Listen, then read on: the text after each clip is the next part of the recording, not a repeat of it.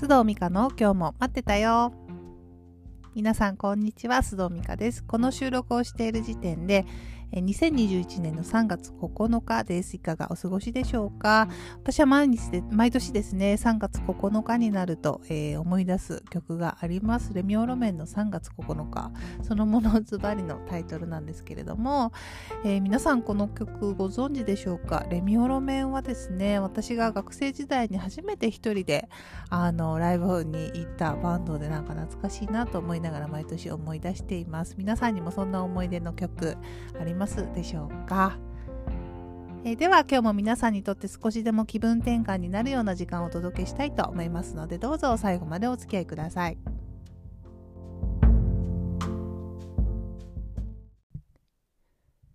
さて今日のトピックはあなたも擬態してる？自分がどうしたいかわからない時はです。えー、この番組でも何度かお伝えしていたかと思うんですが、まあ、1、2月はですね、パーソナルインタビューのセッションをたくさんしていました。で、そこでね、いろんな方の、あの、もやもやをお聞きする機会があったんですけれども、あの、いくつかね、やっぱり似たようなテーマをお持ちの方々がいらっしゃったんですよね。なので、え、ー、と、中でもちょっと印象的だったテーマの一つが、この擬態だったので、今日はそれについて少しお話ししたいと思います。えー、擬態、辞書的には、えー、別のものの様子に似せることと書いてありますね。まあ、社会生活を送っていく上で、まあ、例えば会社とかね、組織に属していると、まあ、どうしてもある程度はそこに適応していく必要ってどうしてもね、ありますよね。例えば病院で働いている方が、いや、私ネイルしたいんでって言って爪を伸ばしてね、ネイルアウトをキラキラにしてたら、それはもちろん務まらないし、逆になんだろう、華やかさが求められる業界、なんだろうな、まあ、アパレルの店員さんとかがですね、あの、ボッサボサの紙で 店頭に毎日立てるかといったら、まあ無理ですよね。立てないと。で、そこで働く上で、まあ、自分をこうね、適応させていく必要って、ある程度はやっぱりどうしてもあると。でも自分でも気づかない間に、なんかこう、過剰適応してしまう。場合ってあるんですよね。だから過剰適応っていうのは別にまあそこまで求められていないのに自ら進んで自分を元の形からこう変形してしまうというか、まあ、ものすごい分厚い着ぐるみを着ちゃうイメージでしょうかね。で、自分が着ぐるみを着ていることを、あの、常々ね、あの、意識できていればいいんですけれども、着ぐるみ着てることを忘れちゃう人が結構多いのだかなと、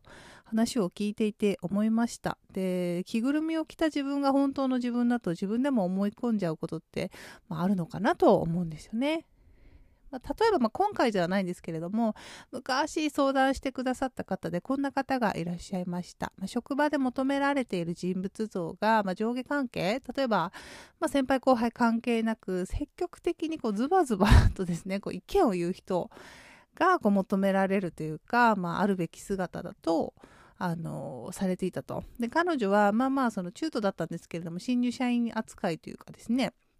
で、まあ確かにこう周りを見ていてもこう活躍しているほどで評価されている人ほどこう誰にでも同じようにはっきりものを言うし時にこう個人的にこうズバッと踏み込んだ意見もアドバイスもしてくるとでそんな最初はねそんな先輩たちがかっこいいと思ってだから彼女も元ねその人物像に自分を近づけようと頑張っていたんですよねでもだんだんこうなんかこう元気がなくなってきちゃって会社に行くのもしんどいと。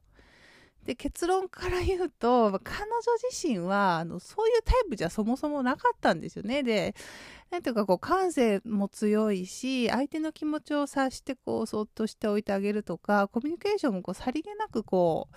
なんだろうな、こう取っていくタイプ。と、それが得意なタイプなんだけれども、たまたま入った職場が、あの、そういう人物ととは違うものを求めていて、まあ、場所ね、何ですかね、もともと持っていたその感受性豊かで、まあ、人をこう、なんだろうな察するようなコミュニケーション取るような自分を抑えることになっちゃってまあそれはしんどいですよね。で結局彼女は体調を崩して、まあ、仕事を辞めたんですけれども、まあ、早めに辞めてよかったなと今でも振り返ると彼女のことは思い出しますね。下手に器用な人だともともと持ってる自分を抑えてもうできちゃうんですね。あの器用だと。着ぐるみ着てこうバシバシ物を言い合う人に、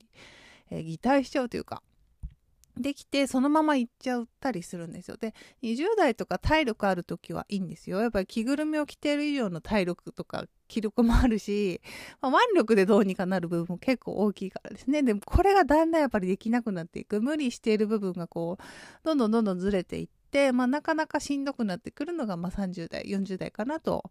感じています。周りを見ていてもね。で、でもしんどい原因がわからなくなってってたりするんですよ。で、なんだかわからないけど、こう唐突にやっぱり仕事を全部やめたくなったり、こう全部や何もしたくないとか、人間関係、これまでの人間関係をバッサリ切りたくなったり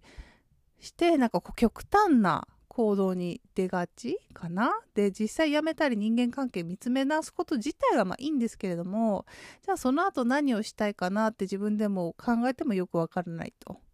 というのはまあ長年ね着ぐるみを着ていたのでもうそれが肌に馴染んじゃって どっからどこまでが本来の自分かわからなくなっちゃっているで自分はもともと何が好きなのか何をしたいのかもうあの分からなくなっちゃうっていうのが結構あるんですよね。でどうでしょうか？聞いていて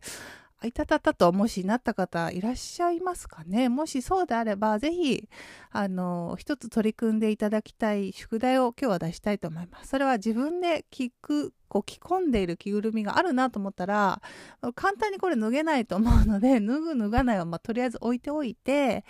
えー、宿題はですね、自分の心の動きをちょっと観察する、その癖をつけてみてください。最初に言ったように、まあ、社会生活を送る上で、ある程度何かに従うとか適応することってどうしても必要ですよね。でも、じゃあ適応しつつ自分は本心ではこうどう感じてるのかとか、どう思っているのかっていうのをちょっと心の内側を覗いて、あの、見つめてあげてください。やっぱり本当は毎日綺麗にネイルしてる方が好きだなと思っているのか、まあ、アパレルとかの例を挙げましたけど、おしゃれも好きだけど、それよりも本当はね、朝ボサボサ頭で 出かけてもいいくらい、なんかこう、夜中まで好きな映画を見てる方が好きなのか。で、そんなちっちゃなね、心の本音を分かってあげるだけで少し変わりますからね。あ、本当はこうしたいと思ってるけれども、まあ今の環境ではちょっとできないから我慢してるんだなと分かった時点で、じゃあもう少しじゃあ自分に優しくしてあげようとか、じゃあ週末はこれしようとか、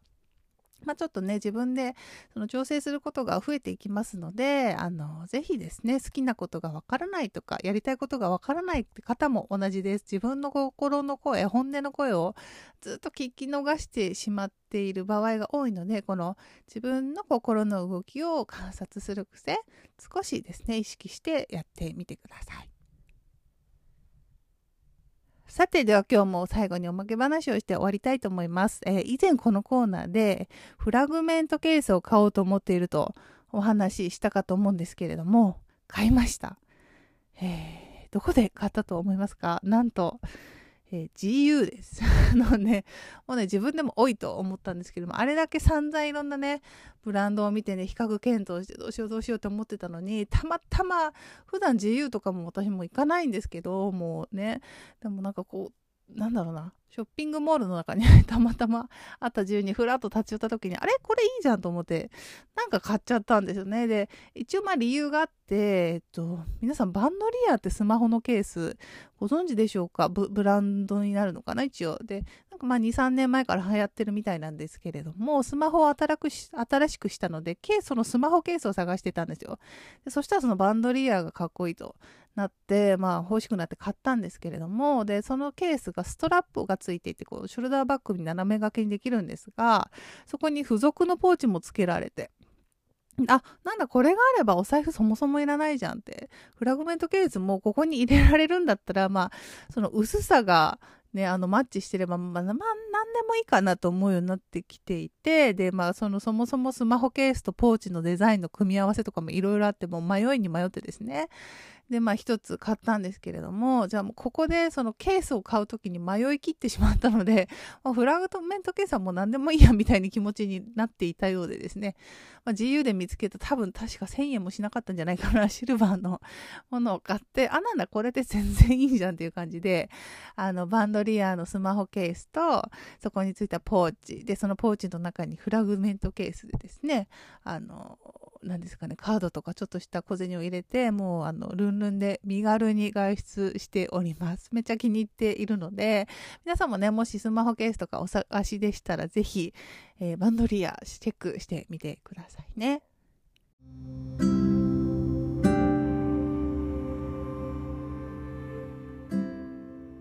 それでは今日も最後までお付き合いいただきありがとうございました。次回のエピソードでお会いしましょう。さようなら。